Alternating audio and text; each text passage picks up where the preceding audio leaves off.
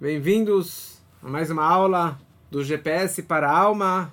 E hoje falaremos sobre um tema muito prático, muito interessante e que todos nós precisamos mudar, trocar de óculos, trocar a nossa visão de como enxergamos a vida, os problemas da vida, as situa situações negativas da vida e entendermos que tudo é bom, tudo é para o bem e não há, não existe nada ruim na vida no mundo. Tudo é bom, tudo é para o bem e não existe nada mal e negativo na nossa vida. Explicamos semana passada sobre a ideia da alegria, da importância da alegria, o que é alegria, o que é felicidade. As pessoas, Baruch Hashem, gostaram bastante desse tema e eu particularmente também, eu vivo com essa ideia, tento praticar isso no nosso dia a dia. E em continuação a isso, na verdade estamos ainda no mesmo capítulo do Tânia, no mesmo capítulo do GPS, mas acabei partindo isso aqui em duas aulas, porque é tanto assunto, tanta coisa interessante, que eu decidi dividir em duas aulas. Então estamos ainda no capítulo 17 do GPS para a alma, e no capítulo 26 do Tânia. Então estamos na segunda metade do, do, do capítulo 26 do Tânia e do capítulo 17 do GPS, que seria na página 186, 187. Então aqui começamos com uma história que eu vou trazer mais alguns detalhes que não constam no livro. Uma história para a gente abrir essa discussão de como enxergar que tudo realmente é bom, que tudo é para o bem. Então, uns 200 anos atrás, vivia na Europa um grande rabino que ele se chamava Berish Meislish. Berish Meislish. E era um grande rabino, um Rosh Yeshiva, das duas maiores comunidades da Europa, na Cracóvia e na Varsóvia. Como ele fazia isso, eu não sei, mas ele fazia cada fim de semana numa outra comunidade, numa outra sinagoga. E ele também, fora de ser um grande rabino, era uma pessoa muito, muito rica. O que, que ele se é, sustentava, qual era a parnassá dele, ele tinha uma transportadora. Não tinha caminhões, que na época não tinha caminhões, não existiam caminhões, mas ele fazia o transporte das madeiras da floresta, do campo, até a cidade. Então ele tinha vários barcos, ou balsas, ou é, transportadoras de madeira. Ele empilhava dezenas de toras de, de madeira levava até a cidade e ali ele vendia, voltava para o campo, cortava a lenha, transportava pelo rio e assim ele vendia e assim ele ficou muito, muito rico. Só que se você depende do clima, então você depende da maré alta, maré baixa, o rio baixo, o rio alto. E o rio ele pode transbordar. E na hora que o rio está muito alto, tudo que está no rio também acaba transbordando para fora. E foi o que aconteceu com ele. Teve maré alta, o rio subiu e toda a madeira, os barcos, o transporte dele, tudo acabou caindo para fora. E ele tinha lá todo o dinheiro dele, dele, ele havia investido nesse nessa compra, nesse negócio. E mais ainda, ele tinha pego dinheiro emprestado de outros também para comprar essa floresta toda para fazer esse transporte. Então, de um minuto para o outro, ele virou, saiu de um milionário e virou um pobre coitado. E as pessoas não sabiam como transmitir essa informação, essa tragédia para o Beres. Então um dos alunos dele falou, chá comigo, deixa que eu já sei como falar com o meu, meu Rebbe. Eu conheço ele, já conversamos sobre assunto de tragédias da vida. E ele vem até o mestre e fala, olha, eu estava estudando no Aguemará, no Talmud, no Tratado de Brachot, que ali está descrito que da mesma forma que você deve abençoar e agradecer a Deus pelas boas notícias, pelas boas coisas, Assim também, da mesma maneira, você deve agradecer e elogiar a Deus pelas coisas ruins. Ele virou, Rebbe, eu não estou entendendo essa história. Como é possível você agradecer e elogiar a Deus pelas coisas ruins da mesma forma que você agradece pelas coisas boas? As coisas boas são doces, são maravilhosas. Mas a mesma brachá, o mesmo agradecimento a Deus pela desgraça, pelas coisas ruins, pela morte, pela doença, pela perda de dinheiro, eu não estou entendendo isso. Como é possível? E o Reberes virou para ele calmamente e falou: Meu aluno, vem aqui, deixa eu te explicar. Isso significa que você sempre deve agradecer a Deus, porque tudo que Deus ele faz é bom, e tudo que Deus faz é para o bem, apesar que nem sempre você enxerga isso, mas no final das contas, tudo é bom, tudo é para o bem. E você perdeu o emprego, você vai conseguir um emprego melhor. Você divorciou, você vai conseguir um casamento melhor. Você perdeu o ônibus, você vai conseguir uma, um caminho melhor, e assim por diante. E o, e o aluno, o garoto não gostou da resposta, ele vira para o mestre e fala: Eu ainda não entendi. Porque agora é ruim, agora tá me doendo, agora me machuquei, agora eu perdi o emprego. Como você pode falar que é bom? É, isso aqui é ruim, meu mestre. E daí ele continuou explicando, falou: Deixa eu te explicar uma coisa. Tudo é por Ashgaha Pratit, é uma providência divina particular. Então tudo que Deus está fazendo é porque Ele gosta de você. E essa é a verdade. Isso é bom e isso é pelo teu bem. E assim ele continuou explicando. E o aluno não ficou satisfeito ainda. Ele falou, mas ainda não entendendo. Agora está me doendo. Agora tá, eu não tô, não tô sentindo isso. E daí ele explicou para ele, nada que ruim vem dos céus. Tudo que vem dos céus é bom, porque Deus, a natureza de Deus é, é a bondade. E, e se você enxerga para o sol, você vai enxergar preto por causa que é o excesso de luz. Então saiba que isso é bom e que vai ser pelo bem-estar.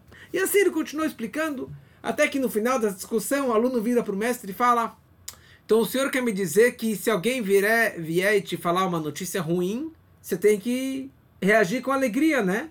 E se alguém vier, virar para o senhor e falar que o teu barco, com todo o teu carregamento, transbordou e perdeu todo aquele dinheiro, qual seria a sua reação? Falou: Ah, eu ia levantar e pular e dançar em cima da mesa. Ah, então por favor, meu mestre, o senhor pode começar a dançar, porque todos os seus barcos afundaram e você perdeu toda a sua fortuna. E naquela hora, o mestre, ele cai para trás ele desmaia. E depois de um tempo, o mestre acorda e fala: Mas não estou entendendo, o senhor me falou que tem que pular de alegria. E o, aluno, e o mestre falou: eu tenho a mesma pergunta que você tem. Eu também não entendi essa, esse tratado, essa parte do Talmud. Na teoria é bonito, mas você viver dessa forma, enxergar e sentir na prática dessa forma, isso é, é, um, é um desafio. É um desafio. Esses dias e hoje, eu fui num chive, numa casa de enlutados, de um grande amigo meu que acabou de perder uma filha. Era uma filha especial ela faleceu com três anos, quase quatro anos. E é uma desgraça, é uma tristeza, é uma grande dificuldade. E, aliás, estamos fazendo essa aula de hoje em elevação da alma dessa criança, de Sara Tzivia, Alea Shalom, Mendel que era uma alma muito especial. Interessante que ela faleceu véspera de Shavuot, que foi agora quinta-feira passada, véspera de Yom Tov, e já foi duas da tarde, três da tarde, e não dava tempo de fazer o enterro antes da festa. Então a, a menina ficou na geladeira no hospital na quinta de tarde, sexta-feira, Shabat, e o enterro só foi no domingo de tarde. Imagina o seu sofrimento dos pais nessa situação toda. E a lei, a Torá nos orienta que no momento que entra Yom Tov, ou entra Shabbat, entra uma festa judaica como Shavuot, não existe luto. Não existe regras de luto. E mais ainda, sendo Yom Tov, você tem que estar com alegria. Você tem que estar com felicidade. Você tem que Vesamarta Bechaguerra, estar feliz na sua festa. Shabbat é um dia de alegria também, não tem luto no Shabbat. Então eles tiveram que estar de luto por uma filha que ainda não foi enterrada e, e mais ainda celebrar a festa com alegria. A tal ponto que, na sexta-feira, o home care veio buscar todos os equipamentos e a cama e os, e os remédios e tudo o que precisava, o oxigênio que tinha daquela menina. E de repente eles entram na casa e tem uma mesa servida com todas as comidas, com vinho, com carne, com todas aquelas comidas que nós comemos no Shavuot. Talvez era um cheesecake, uma comida de leite, mas era uma comida, uma mesa farta com flores e as pessoas bem vestidas e os pais bem vestidos, nada de camisa rasgada. E os caras não entenderam nada. Falou, a filha acabou de morrer ontem e eles estão festejando hoje? Como pode fazer uma coisa dessa? Que, aliás, tem uma história que eu escutei ontem também. Um grande Hassid que faleceu uns 20 anos atrás, mais, chamava Menachem Mendel Futterfass, que era uma pessoa extremamente animada, feliz, sorridente, engraçada, um comediante. Assim ouvi um comentário sobre ele. Mas ele perdeu vários filhos. vários dos filhos dele faleceram. E quando a filha faleceu, era uma filha casada, já tinha vários filhos, acho que tinha nove filhos. Eles foram para o Rebbe. E eu acho que era nos dias intermediários de Pesach, que é que nem como, como Shavuot, que não tem luto. São dias de Pesach que não tem luto, que é dias de festa. E eles entram numa audiência particular com o Rebbe. E a mãe estava chorando. A esposa do Rebbe Mendel Futterfast estava chorando para o Rebbe. E o Rebbe falando para ela, minha senhora, nós estamos num Hag, numa festa. Você tem que estar com alegria. A Torá fala que você tem que estar com alegria. A Torá fala que não é momento de luto. E ela chorando, mas é minha filha. E o Rebbe falou para ela, mas Deus falou que é o momento de você estar com alegria. e como que você consegue fazer esse equilíbrio? Mas Deus dá força, que na hora de chorar é uma hora de choro e numa hora de alegria é hora de alegria. Então, nos primeiros capítulos do Tânia, nós explicamos bastante essa ideia que Deus ele está em todo lugar, em toda situação. Ele está aqui comigo, aqui me, me alimentando, me dando vida, me dando tudo que eu preciso. E tudo que acontece é Beashgaha Pratit, é por providência divina particular. Providência divina privada. Tudo que acontece, Deus ele está me orientando, ele está me guiando. Essa que é a vontade dele. E tudo que ele faz é pelo nosso bem-estar. Porque Deus é a essência máxima da bondade e alguém que é bondoso, ele só faz bondade. Então tudo que Deus ele faz é bom. É pelo meu bem. Mesmo que eu não enxergue, mesmo que eu não sinta, mesmo que aconteçam situações e coisas negativas, saiba que no fim das contas, no final, isso vai me levar para o bom caminho, isso vai me levar para o bem.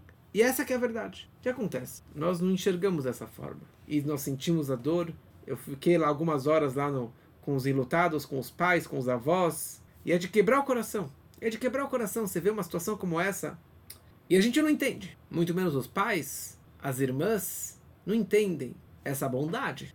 Eles acreditam, mas na prática está doendo. Então, quando um pai pune seu filho não por maldade, mas por, por ser um educador, se o pai ele fala chega de assistir vídeo ou de televisão, ou se o pai não dá um celular para o filho de presente, ou se o pai coloca filtros no celular dos filhos e não dá tudo aquilo que os filhos eles querem, ou se não dá todas as balas e chicletes e dinheiro e tudo aquilo que eles desejam, a criança não entende que isso é pelo bem-estar dele. E ele não sabe que, na verdade, um, eles vão te dar uma coisa melhor, um brinquedo melhor, mais dinheiro, mais saúde, coisas melhores. É assim também para gente.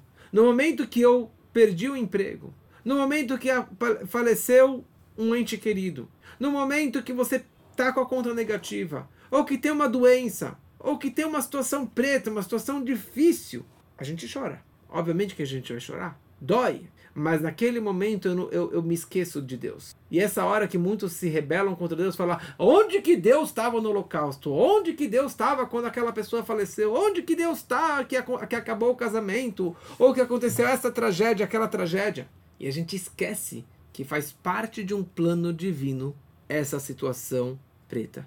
Faz parte do plano, não a desgraça, mas porque isso aqui vai me levar para algo maior, para algo melhor para mim. Como a gente vê, por exemplo, Yosef Atzadik, José do Egito, o vice-rei do Egito.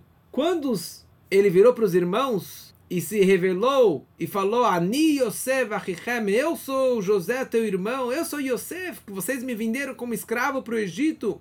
E eles se assustaram e ficaram com muito, muito medo. Principalmente depois que o pai, o Yaakov, faleceu, eles ficaram com muito medo que o Yosef iria se vingar por todo o mal que eles fizeram com ele. O Yosef ele ia castigar eles, ia matar eles, ia fazer de tudo. E o Yosef ele vira para os irmãos e ele fala: Eu não sou Deus. E não foram vocês que me venderam para o Egito. Foi Deus que me mandou para o Egito. Olha só onde que eu estou agora. Eu, tô, eu sou o vice-rei do Egito. Eu estou sustentando vocês, o nosso pai e toda a humanidade aqui ao redor que tem esses anos de fome esses sete anos de fome, é porque eu estou aqui, que eu consegui juntar toda essa comida e vocês estão comendo disso. Não foram vocês que me venderam para o Egito. Ele sabia claramente, ele falou: tudo é bom e tudo foi para o bem. Me doeu na hora que vocês me venderam, me doeu na hora que eu virei escravo, me vendeu na hora que eu, fui, que eu tive o teste com a mulher do Potifar, me doeu na hora que eu fui preso. mas olha só onde que eu estou agora. A kol letová. Tudo foi para o bem. Tudo foi para o melhor.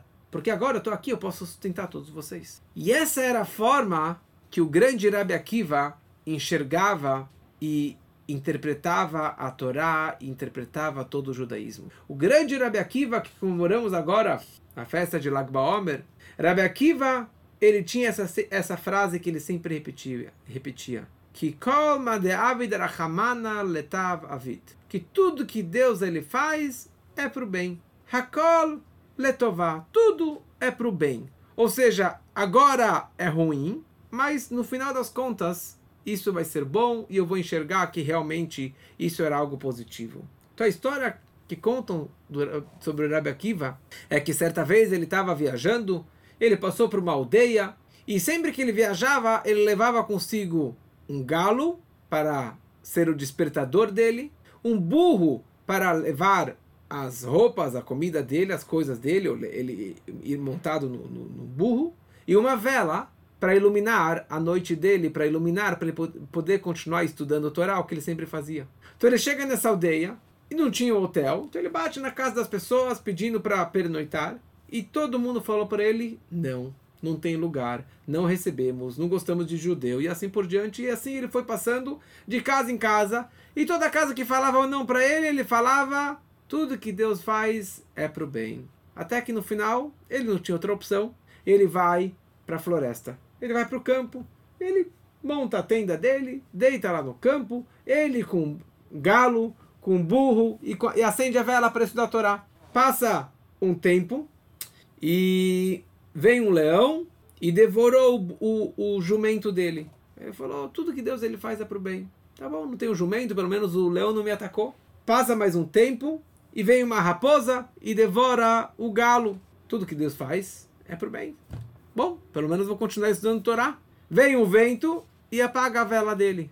Ele falou, bom, tudo que Deus ele faz é para o bem, então eu vou dormir. Então ele deita a cabeça, passa alguns minutos, ele escuta berros e choros, ele sobe na árvore, ele consegue enxergar a cidade, aquele vilarejo que ele foi expulso, e passou um, um arrastão de, de ladrões e sequestraram, assaltaram todo mundo e maltrataram, estavam levando eles de prisioneiros, estavam realmente é, é, prendendo todas as pessoas daquela cidade.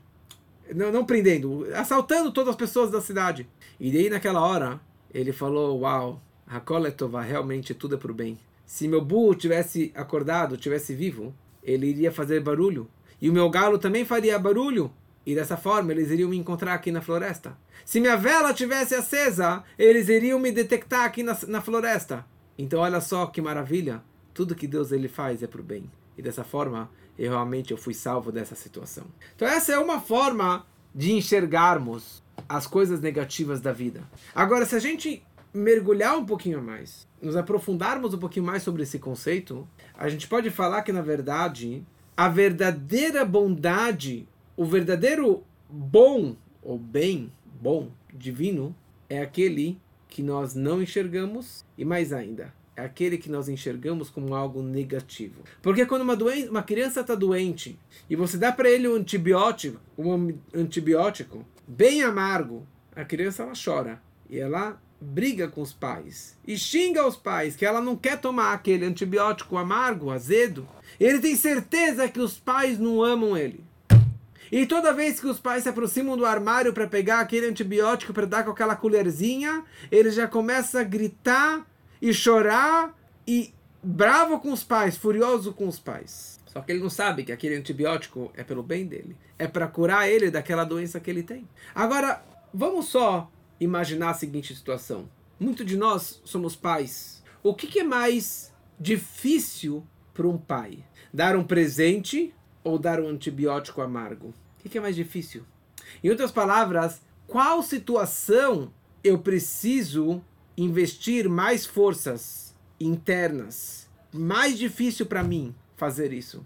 Ou em outras palavras, em qual situação eu expresso o meu maior amor pelo meu filho? Na hora que eu dou para ele um carro de presente ou na hora que eu dou para ele o antibiótico? Quando eu dou para ele um chocolate ou quando eu dou para ele o antibiótico. Quando dou para ele um beijo e abraço, ou quando dou para ele uma repreensão, um castigo. O, o amor verdadeiro e mais profundo dos pais para os filhos, mais essenciais, se revela na hora que dói.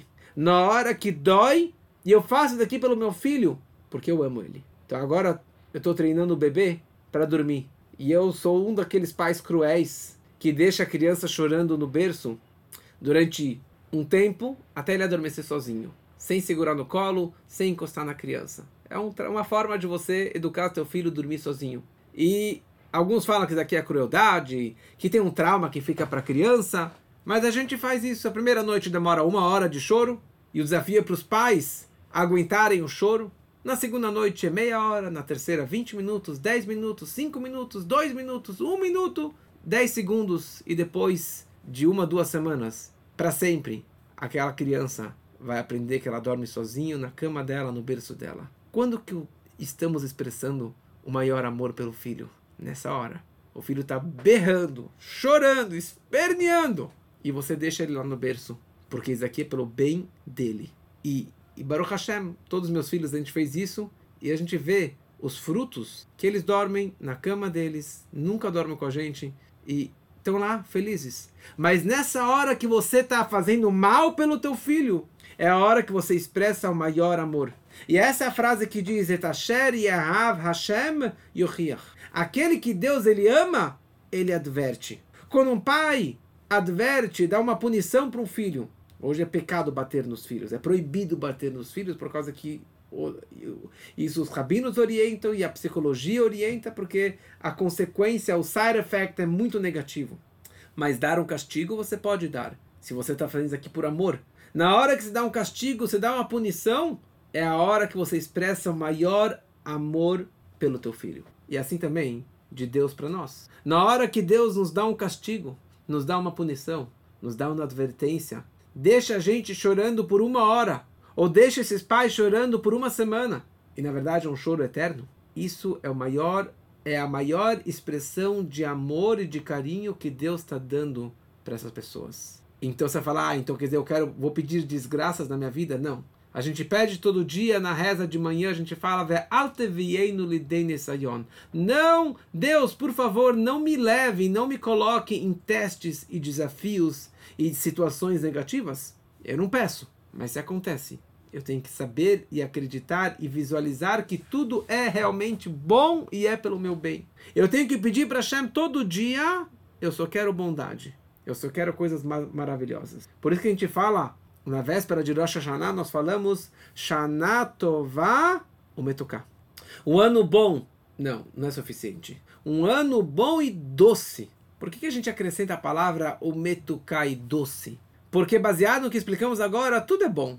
Tudo é maravilhoso. Tudo é bondade de Deus. A desgraça também é boa. Mas eu desejo para você um ano bom e doce. Doce que nem o mel, como a bala a bala doce, o mel é doce. Ninguém vai discutir a doçura do mel. Então eu quero que a bondade divina para nós seja também, para mim, para você, seja um ano bom e doce, revelado, doce que nem o mel, que ninguém vai discutir que isso aqui é bom, que isso aqui é doce.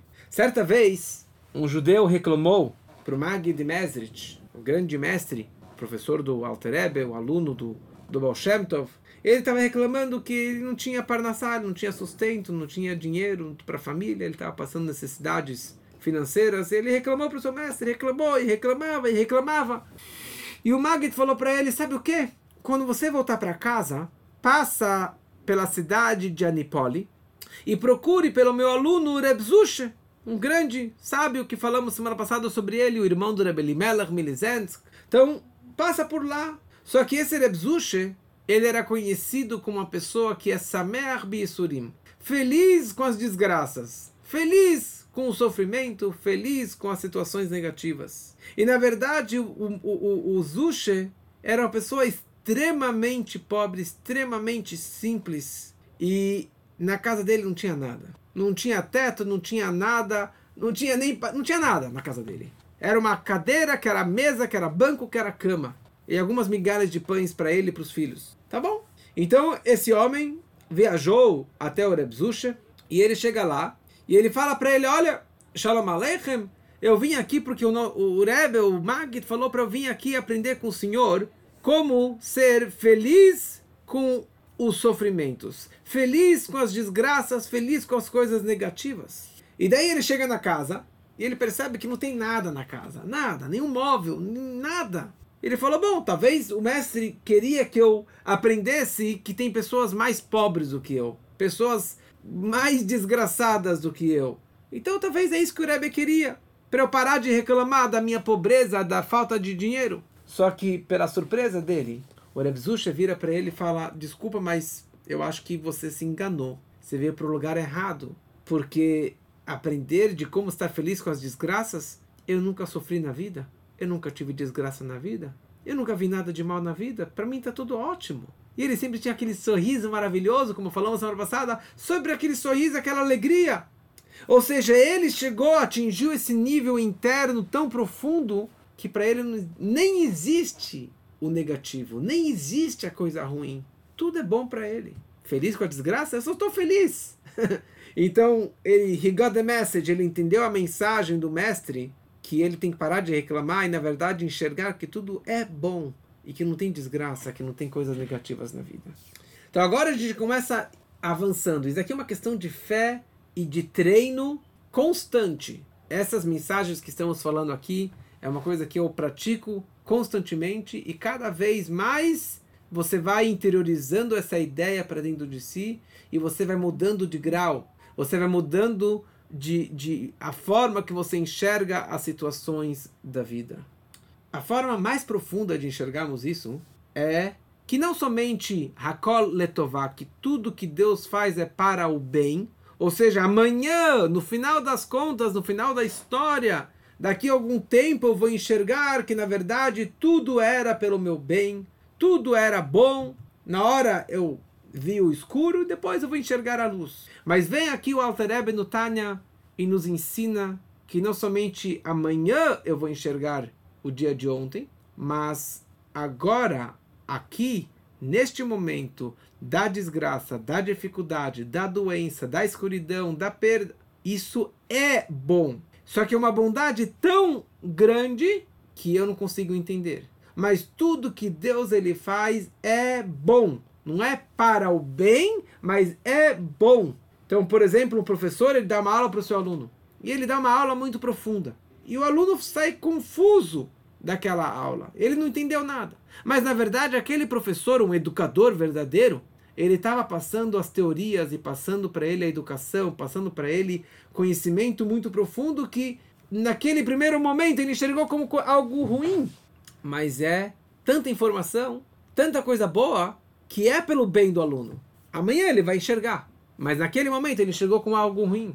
O que pensaria uma pessoa primitiva, um camponês que nunca veio para uma cidade, nunca entrou no hospital, e ele entra lá, o pai dele estava tava na, na, no centro cirúrgico e está lá cheio de médicos em cima do pai dele, com facas e com bisturis e com abrindo o pai, sangrando, e ele vai começar a gritar: vocês são assassinos, vocês querem matar meu pai? Só que ele é ignorante.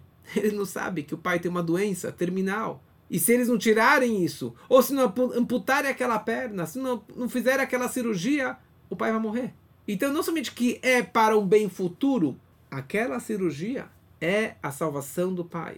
É a melhor coisa que eles estão fazendo para o pai. Só que ele, ignorante, cego, não consegue enxergar isso. E essa era a vida do grande mestre que se chamava Reb Nahum Ish Gamzu. O nome dele era Nahum, e o apelido dele virou Nahum Ish Gamzu. A tradução literal é Ish, o homem, Gamzu, isso também. O homem, isso também. Por quê? Porque essa frase sobre ele, porque esse nome sobre ele? Porque ele sempre falava a seguinte frase: Gamzu letová. Que isso também é bom. Que tudo que Deus ele faz é bom. Não somente para um bem futuro. Rabbi Akiva falava que tudo que Deus ele faz é para o bem o Reb Nachum falava que Gamzu Letová, que isso é bom. E tem várias histórias sobre ele, mas a história mais famosa do Reb Nachum Gamzu é que ele, certa vez, o rei fez um decreto contra os judeus, muito severo, e, e a comunidade judaica se juntou, juntaram joias e moedas de ouro, e iam mandar esse baú, esse presente para o rei para fazer as pazes, para pedir para ele anular esse decreto tão severo contra os judeus. E fizeram um sorteio quem seria o representante para levar esse presente para o rei. E caiu que o Reb Nahum iria viajar para dar esse presente para o rei. Tá bom? Ele era, não era a pessoa mais bem apresentada, não era a pessoa que talvez falava o idioma do rei, mas era um grande tzadik, as pessoas falaram, bom, se Deus se caiu no sorteio para ele, e ele falou a seguinte frase, Gamzu letová, isso aqui é bom, tá bom, vai ser bom. Ele começa a viajar, e ele para numa estalagem, e as pessoas perceberam que ele tinha um baú, ele estava indo para o rei, entenderam que ele tinha dinheiro lá dentro. À noite, o dono da estalagem foi lá, esvaziou o baú e encheu de areia. Na manhã seguinte, o Reb Nachum percebe que ele foi assaltado. O que, que ele falou? Gamzu letová, isso também é bom. Ele continua a viagem, ele chega no palácio com uma caixa de areia. E ele chega, Vossa Majestade, representando o povo de Israel, vim trazer essa caixa de presente para o Senhor, para Vossa Majestade. E o rei falou: Bom, o que, que os judeus vão trazer para mim? Ele abre a caixa, era uma caixa cheia de areia. E o rei ficou furioso. Falou: Não somente que eu vou fazer esse decreto, vou matar todos os judeus, você está gozando na minha cara, que negócio é esse? Veio Elial a navio, o profeta Elial, e se disfarçou como um dos ministros. E ele vira para o rei e ele fala: Vossa Majestade, o senhor não sabe que ele é dos judeus que são descendentes do patriarca Abraham. E consta na Torá, consta no, no Medrash, que Abraham, Avino, naquela guerra que ele fez dos quatro reis contra os cinco reis, como que ele ganhou aquela guerra, ele conseguiu recuperar o seu sobrinho que havia sido capturado, o Lot. Ele pegou areia e quando ele jogava areia, viravam flechas. E dessa forma que ele conseguiu vencer a sua guerra. O rei gostou da ideia, falou: vamos fazer um teste. Ele estava no meio de uma guerra com um país vizinho. Ele pegou desse baú, pegou a areia, jogou no vizinho, virou flecha. Ele conseguiu vencer a guerra em um segundo. Ele volta para o judeu, volta para Abnahum. Ele fala, muito agradecido, e eu vou. E ele encheu ca aquela caixa, aquele baú cheio de, de joias e devolveu para Abnahum. Ele voltou e assim ele, ele anulou aquele decreto. Gamzuletová. Isto é bom. Quando o rei falou para ele, eu vou te matar, ele falou, tá bom. Isso é bom.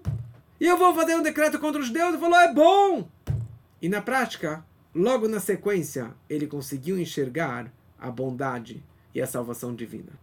Um idoso Hassid, ele perdeu um filho e ele estava chorando. E escutaram ele falando, falando a seguinte frase, falando para si mesmo. Ele falou a seguinte frase: Agora eu quero ver se você é um Hassid de verdade, se você realmente estudou o Tânia e a Hassidut e o judaísmo, se é teórico ou se é prático. Porque nessa hora que mais dói é que eu quero ver se você realmente acredita em Deus e se você realmente vive com o Tânia e se você vai manter a alegria, se você vai manter o sorriso, se você vai manter acreditando em Deus, se você vai acreditar mais em Deus ou se você vai largar tudo isso e vai ficar chorando, vai ficar duvidando de Deus. Nessas horas, que é a hora do teste. Então aqui nós vemos que quando a gente muda o nosso grau, a nossas, nossa visão sobre o mundo, sobre a vida. E número um, nós enxergamos como que Deus está em todo lugar, em todas as situações. Número dois, que tudo é para o bem. E número três, que nada de mal cai dos céus. Tudo que Deus ele faz é bom. E número quatro, que mesmo as desgraças, mesmo as dificuldades, as doenças, as coisas negativas, são boas. Desde o princípio, isso também é bom. Tudo que Deus ele faz é bom. Daí o picture começa a mudar. A gente começa a enxergar a vida e toda a nossa vida e todo o mundo, tudo que acontece, você começa a enxergar diferente. Você começa a ver Deus em todas as situações. Não só quando você tem dinheiro, quando você tem saúde, quando você tem um bom casamento, quando está tudo maravilhoso. Mas você começa a enxergar Deus mesmo numa desgraça que eu estava hoje lá. E o pai e o avô daquela criança são pessoas extremamente iluminadas, extremamente sorridentes. E eu saí mais inspirado do que eu cheguei lá. Porque eles estavam no astral muito positivo. Derramaram lágrimas, mas enxergando Deus nessa situação, que é bom e que é bondade, que Deus nos presenteou com uma menina especial e assim por diante. Então, dessa forma, o coração começa a se limpar de qualquer sofrimento, de qualquer tragédia, e a alegria ela permeia e ela brilha nessa pessoa. Então aí que está o grande teste. O grande desafio é se você qual, qual, no que você é levado, qual que é o teu humor, o teu astral. Se você é levado atrás dos olhos carnais, do que o olho vê e que o corpo físico sente, ou você vai atrás e você vibra e você, o teu humor vai atrás daquilo que você acredita, daquilo que é a verdade, do que a Torá nos ensina, do que o Tani nos ensina, e você vive com alegria, apesar das dificuldades, apesar das desgraças, e você vive com isso. E eu gostaria de concluir com duas historinhas. Uma história muito interessante que certa vez veio um Hassid para o seu mestre e falou para ele que ele viu no sonho que um dos filhos dele iria morrer neste ano.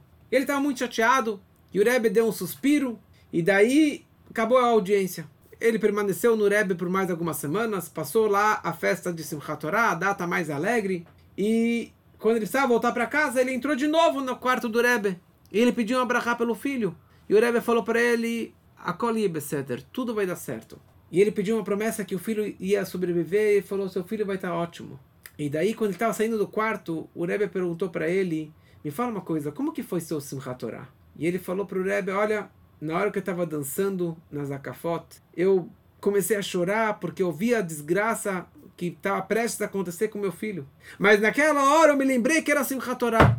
E hoje, um dia de alegria, um dia de festa, que estamos dançando com a Torá, eu lavei o rosto e fui, dancei, dancei, dancei com tanta alegria da Torá. E o Rebbe falou para ele que com essa alegria você transformou a desgraça em bondade e você conseguiu transformar a situação e sumiu a doença e sumiu o problema do seu filho. Uma segunda história, e a última por hoje, que certa vez veio um Hassid, um discípulo do Tzemach Tzedek, o terceiro Rebbe. E o Rebbe aproximava muito ele. E era uma pessoa muito simples, e ninguém conhecia ele. E o Rebbe aproximava ele, aproximava ele, aproximava ele, muito carinho. E o filho do Rebbe, o futuro Rebbe Marash, o quarto Rebbe, ele queria saber muito quem era esse Hassid que está tendo tanta aproximação do meu pai, do Rebbe. Ele virou para o secretário, perguntou quem é ele. Ele falou, não sei, ele nunca entrou numa audiência, como eu vou saber quem é ele? Até que ele perguntou para os outros, ninguém conhecia esse sujeito. Até que ele, de curiosidade, ele vira para o pai, ele vira para o Rebbe Mará, para o Tzemach Tzedek, ele fala, Tate, meu pai, quem é esse homem? Ele falou, ele veio da cidade de Parit. E ele era muito próximo do Rebbe Hilom Parit, que era um grande tzadik, uma pessoa muito elevada. E mesmo assim, ele não achou nada de especial. Quem era esse homem? Falou, mas pai, quem é ele? E o Tzemach Tzadek falou para ele, ele é uma pessoa, um Bale Surim. Não existe uma pessoa tão sofrida como ele, que sofre tanto em todas as áreas, mas ele leva e ele releva tudo com alegria, com tranquilidade e com fé. Como que consta no Passuk, no versículo, Lekabule besimcha, receber com alegria. Tudo ele recebe com alegria. Ou seja, não tem que sair dançando, mas ele recebe tudo com alegria. E ele é uma pessoa muito estudiosa, conhece muito a Hassedut, mas ninguém dá bola para ele, todo mundo goza dele, não dá bola para ele, porque ninguém sabe da grandeza dele. E daí o Rebbe concluiu a frase para o filho e falou o seguinte: Mas um homem como esse, ele merece que a bondade divina venha de uma forma visível e revelada. Ele merece, tá bom? O homem saiu da cidade de Lubavitch, foi embora, e passou três anos, ele volta novamente. Só que ele volta acompanhado de mais outros dez amigos Hassidim, que ele ficou tão rico que ele pagou a viagem dos outros dez para que pudessem viajar para o Rebbe. E a promessa do Rebbe se concretizou em todas as áreas. Acabou as desgraças dele. E daí o, o, o filho vira para o pai, para o que ele fala: Como, papai, você reconheceu o potencial dele? Você reconheceu o dom dele. E daí o pai vira, é uma frase muito forte. O meu Zeide, o meu avô, que era o Alter Rebbe, o primeiro Rebbe, o autor do Tânia, ele me deu, me passou de herança os óculos que pertenciam ao professor do professor dele, que era o grande Baal Shem Tov. Eu coloquei esses óculos, então eu consigo enxergar da forma correta para toda e qualquer pessoa. Obviamente que não são óculos físicos, mas esse grau de visão de enxergar toda a pessoa na essência dele, no potencial dele e levar a vida com alegria. Que possamos realmente viver dessa forma e vibrar com alegria e que tenhamos todos um ano bom e doce, com só bondades reveladas, mas que saibamos lidar também com as outras situações com alegria.